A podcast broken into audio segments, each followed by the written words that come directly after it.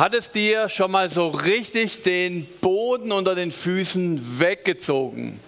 So dass du gar nicht mehr wusstest, an was du denken sollst oder du kannst nur noch an diese eine Sache denken und du bist gar nicht mehr fähig, richtig den Tag durch zu planen, zu arbeiten. Irgendwie beschäftigt dich nur noch alles oder beschäftigst du dich nur noch mit diesem einen Thema. Und mir ist das letzten Freitag passiert und es ist auch der Grund, weshalb ich heute über einen anderen Predigttext predigen muss als der, der geplant war. Weil mich einfach nichts anderes mehr beschäftigt hat und ich sofort in der Bibel geguckt habe oder es kam mir automatisch, also ich, ich konnte nur noch an diese, an diese eine Bibelstelle denken. Freitag vor einer Woche, 10 Uhr morgen, morgens ein Online-Meeting mit einem unserer Banken, die ein Angebot ähm, abgegeben haben für unser Bauprojekt. Und wir stehen schon lange mit dieser Bank in Kontakt. Wir haben schon viele Daten ausgetauscht, Unterlagen hin und her geschickt. Die haben immer wieder nachgefragt. Seit zwei Jahren sind wir mit denen in Kontakt.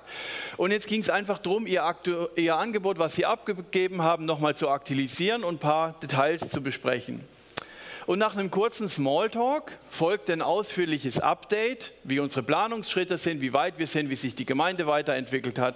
Und die Beraterin sagt, wow, das ist wirklich ein einzigartiges, tolles Projekt, aber wir werden es nicht finanzieren. Uns ist das zu unsicher, weil es kein Wirtschaftsbetrieb ist. Wir werden keine wirtschaftlichen Gewinne erzielen. Ähm, damit können wir nicht arbeiten. Das bringt nichts. Ich dachte dann, wieso, wieso setzt die Dame, es waren zwei Personen, eine Stunde lang ihre Zeit dafür ein und sagt das erst am Schluss? Wir brauchen das Darlehen für den Neubau, wenn die Bank da nicht mitmacht, dann findet der Bau nicht statt. Das, das ist gar nicht möglich. Und wie stehen wir jetzt als Gemeinde da? Mit abgesägten Hosen, haben das Grundstück gekauft, sind groß in den Medien, alle wissen, wir bauen hier Kita und, und ein neues Gemeindezentrum. Und in mir gingen sofort zwei Dinge ab. Kita und Gemeindezentrum sind unrealistisch, werden nicht möglich, es ist nicht machbar. Und gleichzeitig aber, für Gott ist es kein Problem. Für Gott ist es eine Kleinigkeit. Und beide Gedanken sind real. Beide sind aber auch Gegensätze. Und es, es kämpft so gegeneinander, weil wir tatsächlich in zwei Welten leben. Einmal in dieser blauen Welt, da ist jeder drin. Alles, was sichtbar ist, was hier auf der Erde ist und was Gott ja gut geschaffen hat. Gott hat diese Welt geschaffen und hat gesagt, alles war sehr gut. Aber die Welt wird vom Satan missbraucht und deswegen wird vieles schwierig, kompliziert oder unmöglich oder viel Böses ist in der Welt. Und die göttliche Welt, das Reich Gottes, das manchmal nicht erklärbar ist, das geheimnisvoll ist, voller Wunder und übernatürlicher Dinge. Jetzt brauche ich den Präsenter, den habe ich vergessen.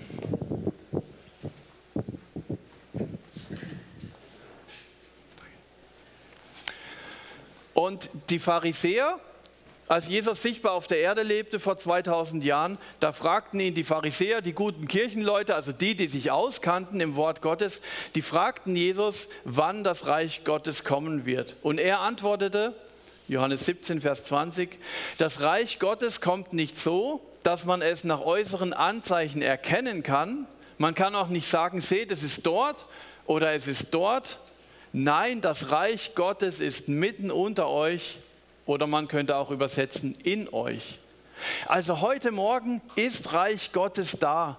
Dadurch, dass Jesus in dir lebt, ist in dir Reich Gottes, du bist ein Teil davon und dadurch, dass viele zusammenkommen, in denen Jesus lebt, ist heute etwas Besonderes. Deswegen sagt Gott auch, es ist so wichtig, dass Christen zusammenkommen, gemeinsam sich ermutigen, gemeinsam aus seinem Wort hören, gemeinsam auch voneinander wissen.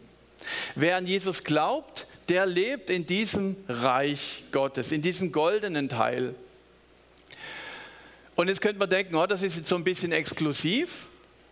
Ist es auch, aber Gott möchte ausdrücklich, dass alle Menschen die Erkenntnis der Wahrheit ähm, erlangen, dass alle hier hinkommen. In 1 Timotheus 2, Vers 4 steht, ich will, dass alle Menschen die Wahrheit erkennen, das sagt Jesus.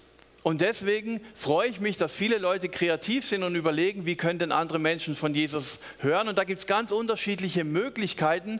Die einen werden von dem angesprochen, die anderen von dem.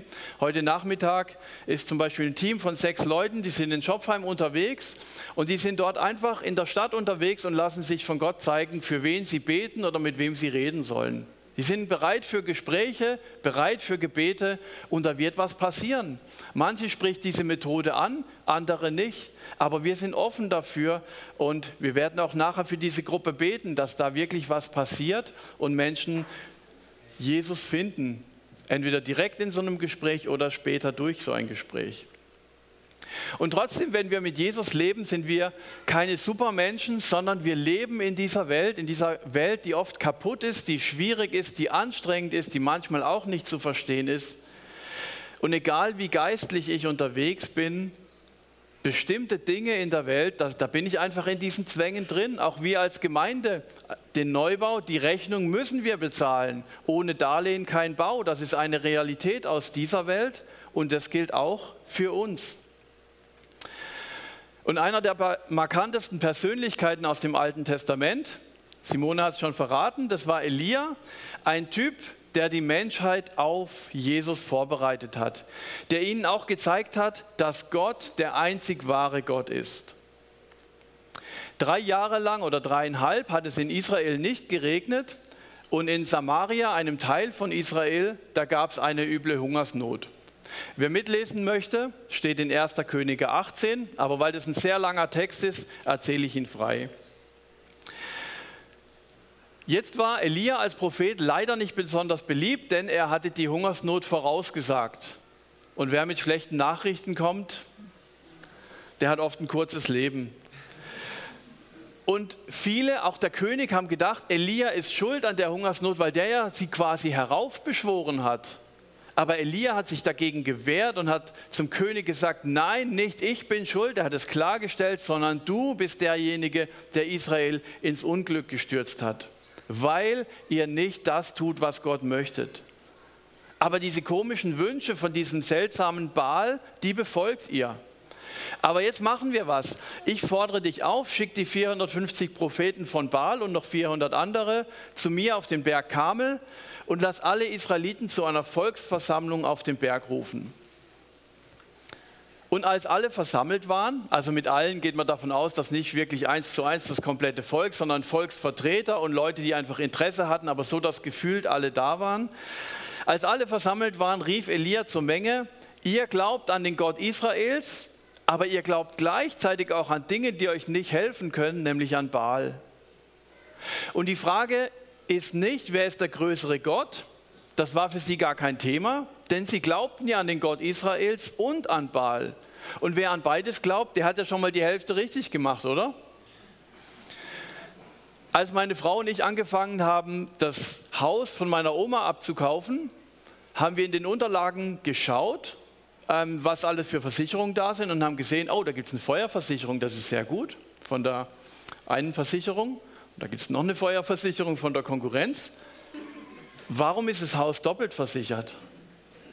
Und für mich war in dem Moment nicht die Frage, welches ist die bessere Versicherung, sondern, oh super, ich habe zwei Versicherungen, das kann zweimal abbrennen. Also vielleicht streiten sich die Versicherungen. Ich habe dann natürlich eine gekündigt. Aber wer doppelt abgesichert ist, der lebt doch eigentlich ganz gut. Und so ging es den Israeliten auch. Sie hatten hier, sie haben an diesen Gott geglaubt, der alles geschaffen hat. Und sie haben auch an den Baal geglaubt, alles, was sichtbar, anfassbar war, wo sie selber irgendwie auch mehr ähm, Verständnis dafür hatten. Und das wäre für sie eine ganz gute Sache. Aber Elia schafft Klarheit. Er sagt, du kannst nicht gleichzeitig an den einen Gott glauben, der sagt, der den Anspruch hat, du kannst nur mir vertrauen, du kannst mich nur ganz haben. Neben mir darf es niemand anders geben und gleichzeitig dann noch die eine Ersatzreligion suchen und versuchen, beides zu verbinden. Und Elia sagt, wie lange wollt ihr noch auf zwei Krücken hinken oder wie lange wollt ihr auf zwei Hochzeiten tanzen? Und wer auf zwei Hochzeiten tanzt, der ist zwar überall ein bisschen aktiv, aber er ist nirgends so mit ganzem Herzen dabei und es, es geht auch nicht gleichzeitig. Wenn der Gott Israels der wahre Gott ist, dann lebt so, wie er es will sagt er. Ist es aber Baal, dann vertraut ihm, dann folgt ihm. Ihr habt die Freiheit, aber seid klar. Gott ist immer freiwillig. Er zwingt niemanden. Aber wenn Gott, dann ganz. Elia sagt, ich bin der Einzige, der übrig geblieben ist. Es gab zwar noch in zwei Höhlen versteckt 50 ähm, Propheten jeweils, je Höhle, ähm, Gottespropheten, die waren aber versteckt und die waren auf dem Berg nicht dabei. Also hier auf dem Berg war Elia ganz alleine und er sagt, jetzt beweise ich euch, wer der wahre Gott ist. Bringt zwei junge Stiere, die wollen wir opfern. Baals Propheten sollen sich einen aussuchen und ihn in Stücke schneiden und auf das Brennholz legen, aber ihr dürft ihn nicht anzünden. Und den anderen Stier nehme ich, auch ich werde kein Feuer anzünden und dann betet jeder zu seinem Gott, ihr zu Baal, ich zum Gott Israels. Und der, der dann mit Feuer antwortet, der ist der wahre Gott.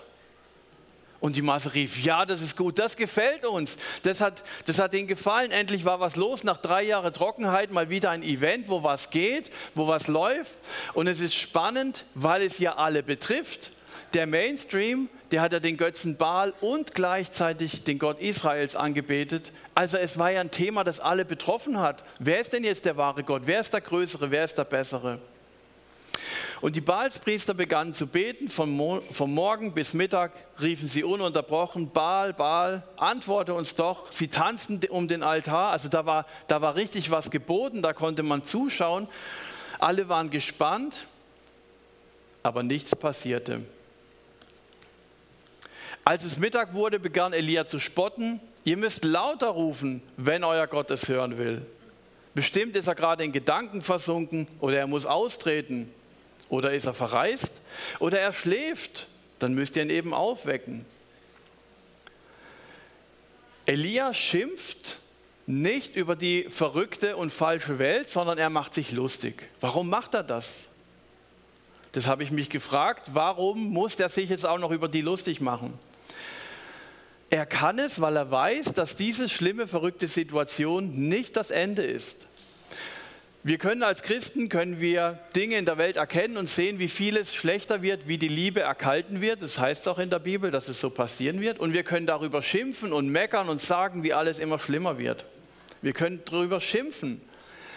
Oder wir schauen auf Gott, und das macht Elia, und sein Reich und wir werden frei von diesem Geschimpfe. Es ist richtig und gut, dass wir sehen, was läuft in der Welt, dass wir in der Zeitung gucken, was passiert alles, dass wir informiert sind. Wir sollen nicht weltfremd sein. Wir sollen, wir sind hier in der Welt zu Hause, aber wir sollen uns von hier leiten lassen. Elia lebt aus Gott, obwohl er in einer ganz verrückten Welt lebt.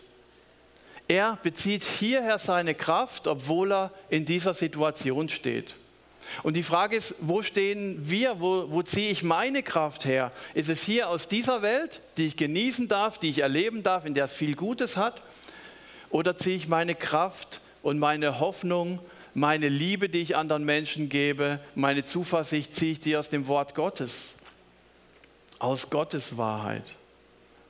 Elia macht sich lustig. Er glüht schon mal vor, weil er weiß, dass Gott gewinnen wird und macht sich lustig, sagt, ja, euer Gott ist vielleicht ins Dixie-Klo gefallen, vielleicht ist er in, im Urlaub irgendwo am Flughafen, hängt er irgendwo fest oder ist er mit der Deutschen Bahn unterwegs, mit dem ICE, irgendwo eine Verspätung von 340 Minuten.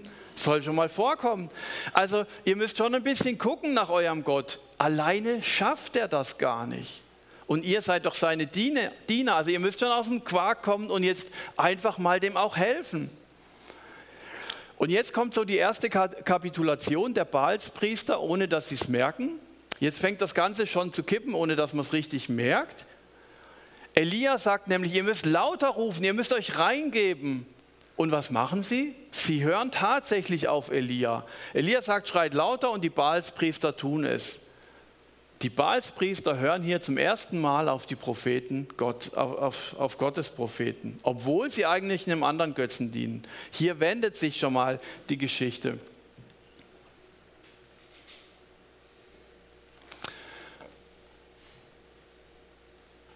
Da schrien sie so laut sie konnten und ritzten sich mit Messern die Haut auf, bis das Blut an ihnen herunterlief. Am Nachmittag schließlich gerieten sie vollends in Ekstase und dieser Zustand dauerte bis zum Abend an. Die gaben alles, was ihnen möglich war. Ihre ganze Leidenschaft, ihre Hingabe, ihren Körpereinsatz bis zur Ekstase. Aber nichts geschah. Keine Antwort, kein Laut, nichts. Und Elia, äh, Elia zieht diese Szene noch raus. Im Vers 30 heißt es dann, na das, endlich, also er lässt die noch bluten, die Leute warten schon, Mensch, mach doch dem Ganzen jetzt mal ein Ende, wann geht es weiter? Vers 30, endlich fordert Elia das Volk auf, kommt jetzt zu mir rüber. Sie versammelten sich um ihn und er baute den Altar Gottes wieder auf mit zwölf großen Steinen, zwölf Steine, weil es zwölf Stämme Israels sind. Und rundherum hat er noch einen Graben ausgegraben. Dann kam das Brennholz drauf und dann der Stier, der übrig war. Und als es fertig gebaut war, dieser Altar, hat er gesagt, holt ihr noch vier Eimer Wasser und gießt die drüber. Er hat es nicht selber gemacht, weil sonst hätte man ihm vorwerfen können, na, vielleicht hat er Öl drüber gegossen oder irgendwas, sondern er ließ das von den, von den anderen machen.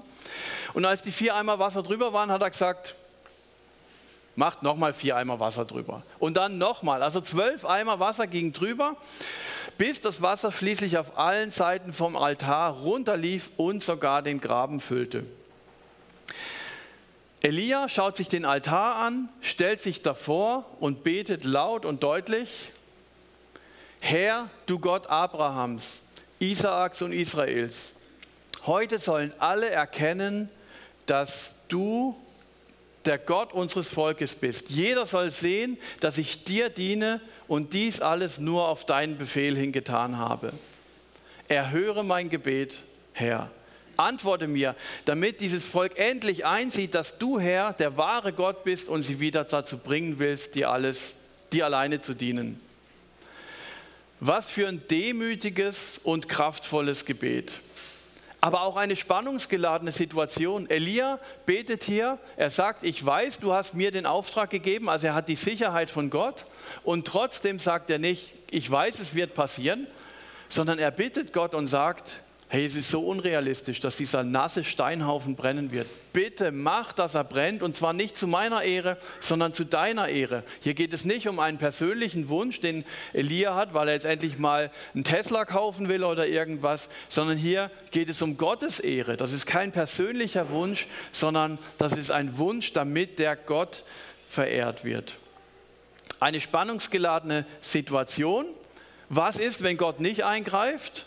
Erhöre mein Gebet. Vers 38. Oh, Moment, den habe ich nicht. Da ließ der Herr Feuer vom Himmel fallen. Es verzehrte nicht nur das Opferfleisch und das Holz, sondern auch die Steine des Altars und den Erdboden darunter. Sogar das Wasser im Graben leckten die Flammen auf. Als die Israeliten das sahen, warfen sie sich zu Boden und riefen, der Herr allein ist Gott, der Herr allein ist Gott. Und ich habe mich dann gefragt, kann ein Stein eigentlich verbrennen? Geht das? Und habe dann rausgefunden, verbrennen kann er nicht, aber er kann verdampfen. Und in der Bibel steht, er wurde verzehrt. Also das passt schon zusammen. Bei Lava ist es ja genauso, die kann auch, die kann auch verdampfen, auch wenn Teile davon festbleiben. Diese Szene ist eine Anbetung Gottes. Und was mir gefällt, an Elia, das ist die göttliche Gelassenheit. Wenn man sich das vorstellt, 450 Leute, die gegen einen sind, die hier sichtbar da sind, einen riesen Remi-Demi machen, dann eine riesen unentschlossene Masse, die mal das eine will, mal das andere und man steht alleine da und der Mann hat sicher Herzklopfen gehabt und zittrige Knie. Heute feiern wir ihn und finden ihn toll, aber ich kann mir gut vorstellen, dass der sehr hin und her gerissen war, auch in seinen Gefühlen, in seinen Emotionen. Der einzige Mann Gottes gegen den Rest der Welt. So muss er sich gefühlt haben. Er war alleine mit dem Rücken zur Wand. Und es ist oft so, wenn Gott etwas tut, wenn Gott ein Wunder tut, dann verschlechtern sich vorher die Umstände nochmal. Elia hat selber dazu beigetragen. Er hat gesagt, ihr seid so viele, fangt ihr an. Dann hat er gesagt, ihr könnt euch den besseren Stier aussuchen. Wahrscheinlich haben die den kleineren genommen, dass er eher brennt. Dann die zwölf Eimer Wasser, so dass auch wirklich klar war, wenn hier was passiert, dann muss es ein Wunder sein. Und einerseits werden wir durch diese verschlechternden Umstände, so wie wir es jetzt erleben beim Neubau, hin und her gerissen. Ist es wirklich richtig? Soll es sein? Und andererseits möchte sich Gott dadurch verherrlichen und sagen, ich habe es getan. Ich möchte, dass klar ist, hier habe ich Gott gehandelt und nicht der Zufall, nicht irgendwelche Menschen. Es gibt nichts Besseres, als diesen einen wahren Gott zu vertrauen, dem Gott, der seinen Sohn Jesus Christus auf die Erde gebracht hat, ihn am, am Kreuz sterben lassen und der wieder auferstanden ist. Und jetzt ist die Frage, was ziehe ich aus diesem, aus diesem Bericht, aus diesem Erleben von Elia für mein Leben raus? Ich habe drei Punkte rausgeschält. Ich will Gott vertrauen als erstes, auch wenn andere es nicht tun. Es ist richtig, dass Gemeinschaft gut und wichtig ist. Gemeinschaft ist toll, ich liebe das auch. Aber letztlich werde ich einmal vor Jesus stehen und ich bin für mein Leben verantwortlich. Das Zweite, ich sage Nein zu Dingen, denen ich mehr vertraue als Gott. Also eine klare Entscheidung gegen etwas. Wir haben hier keinen Baalskult bei uns, wir haben einen anderen Kult, eine andere Kultur. Eine Kultur, die von Angst und Absicherung geprägt ist, von Perfektionismus, von Anerkennung, von Geld und von Ego. Und dafür opfern wir viel, um diese Ziele, diese Götzen zu erreichen. Und vieles von dem ist ja gar nicht schlecht und verkehrt. Gefährlich wird es nur dann, wenn diese Dinge einen höheren Stellenwert einnehmen als Gott. Und jeder kann sich ganz einfach die Frage stellen, was bietet mir in meinem Leben eine größere Sicherheit als Gott? Und das ist dann mein Götze, dem, wo ich in der Gefahr stehe, diesem mehr Raum zu geben als Gott. Die Sünde des Volkes bestand nicht darin, dass sie Gott nicht mehr verehrt haben, das haben sie weiterhin getan, sondern dass sie versuchten, Gott und diesen Kult, den sie lebten, zusammen zu verbinden. Und das funktioniert nicht. Und als drittes, ich rechne mit Gottes Eingreifen in meine Situation. Aus der Kraft Gottes zu leben heißt, dass ich nicht alles aus mir selber mache, aus den Dingen, die mir Sicherheit geben, meine langjährige Erfahrung, meine Beziehungsnetzwerk, das ich habe, mein Geld, sondern dass ich aufs Glatteis gehe und mein Vertrauen auf das setze, was Gott versprochen hat. Da darf ich mir auch nicht irgendwas einreden, sondern ich muss schon gucken, was hat Gott wirklich in seinem Wort versprochen. Wir sind eine tolle Gemeinde, wir sind am Wachsen, wir stemmen wirklich was, wir haben Mitarbeiter, die richtig was reißen. Da könnte man stolz werden und sagen, wow, cool, was wir alles können. So ein Projekt wie der KFC, 500 Kinder, die begeistert sind, die jeden Tag von Gottes Wort was hören, die gerne kommen. Ähm, auf so einem professionellen Level, da kann man sich echt was einbilden drauf. Aber wir wollen versuchen, immer wieder auf Gott zu gucken und nicht auf unsere Fähigkeiten. Wir hatten mal eine Jugendarbeit mit 80 Jugendlichen, das ging dann runter, durch Corona ging es noch weiter runter und unsere Jugendarbeit ist sehr gekoppelt mit dem KFC. Wenn wir wenig Jugendliche haben, haben wir auch wenig Mitarbeiter im KFC. Und so war es eigentlich klar, wir kommen dieses Jahr nicht auf die 90 Mitarbeiter, die wir brauchen am KFC. Wir haben trotzdem dafür gebetet, nicht aus unserer Kraft, sondern wir haben gesagt, Gott, du musst uns die Leute schicken. Wir wollen dich verherrlichen. Das ist so ein erfolgreiches Projekt für Gott. Also brauchen wir die 90 Mitarbeiter. Und Gott gibt uns fast 100 Mitarbeiter. Und ich frage Gott, warum 190 hätten doch gereicht? Weil Gott sagt, ich bin ein Gott der Fülle. Gott gibt uns meistens viel mehr, als wir brauchen. Wir leben in so einem reichen, guten Land. Wir sind so gesegnet. Wenn Jesus Brot und Fisch vermehrt, dann sind am Schluss zwölf Körbe übrig. Warum diese Verschwendung? Weil Gott ein Gott der Fülle ist. Und wenn du Erfolg hast in deinem Leben in ganz bestimmten Bereichen, dann gib diese Bereiche auch Jesus ab und sag, Jesus, ich will trotz dieses Erfolges nicht daraus leben, sondern ich will aus dir leben. Und jedes Mal, wenn du zu Jesus gehst, darfst du auch sagen, Jesus, du hast doch versprochen, dass du mir die Fülle dieses Lebens geben willst. Und wo ist diese Fülle? Was ist die Fülle und was ist sie nicht? Wo verstehe ich dich vielleicht auch falsch? Alles, was wir tun, soll Gott verehren zu Hause in meinem Leben, aber auch hier als Gemeinde, auch mit unserem Neubau möchten wir in allererster Linie Gott verehren. Für uns brauchen wir es nicht, wir passen hier alle noch rein. Aber wir möchten Jesus bekannt machen. Wir möchten ein Zentrum, das auch öffentlicher ist, wo Leute, die einfach fremd sind, sich trauen reinzugehen. Und ich nehme da gerne dieses Beispiel von einem edlen Restaurant, das so ein Geheimtipp ist. Und so fühle ich uns als Gemeinde. Hier ist es toll, hier ist es gut, aber wir sind ein bisschen versteckt und viele kennen sich hier untereinander. Also äh, man kann hier nicht einfach anonym mal reinkommen, kann man schon, aber man braucht schon ein bisschen Mut. Also wer heute das erste Mal da ist, vielen Dank für diesen Mut.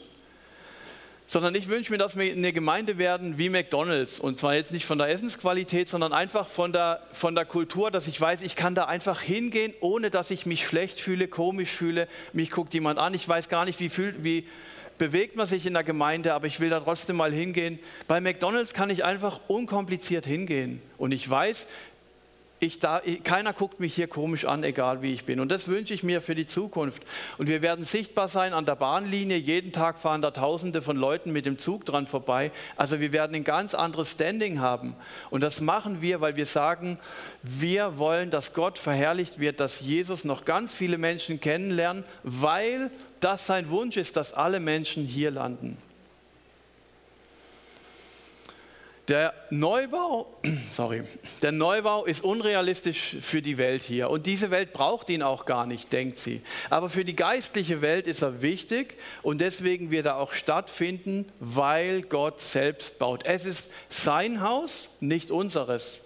Deswegen wird es auch was, trotz aller Schwierigkeiten, die real sind. Und Gott kann wirklich Situationen plötzlich verändern, wenn er es will. Aber Gott ist souverän, Gott entscheidet das.